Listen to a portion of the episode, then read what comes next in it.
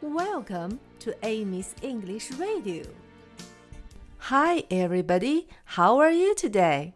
小朋友们，今天我们要说另一种颜色——棕色 （brown）。brown brown。现在看看你身边有什么棕色的东西，指着它说：“brown。” brown。我看到棕色的东西。I see something brown. I see something brown. I see something brown. 找一找棕色的东西。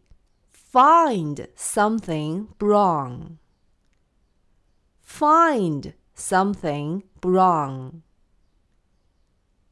好了，现在我们要找棕色的东西啦。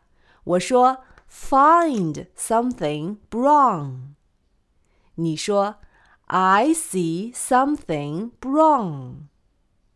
现在开始，find something brown。Find something brown。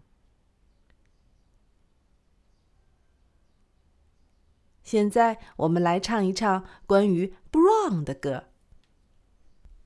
Brown, I see something brown, brown.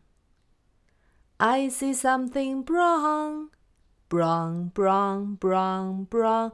I see something brown. Find something brown. Brown. I see something brown, brown. I see something brown, brown, brown, brown, brown. I see something brown. Find something brown.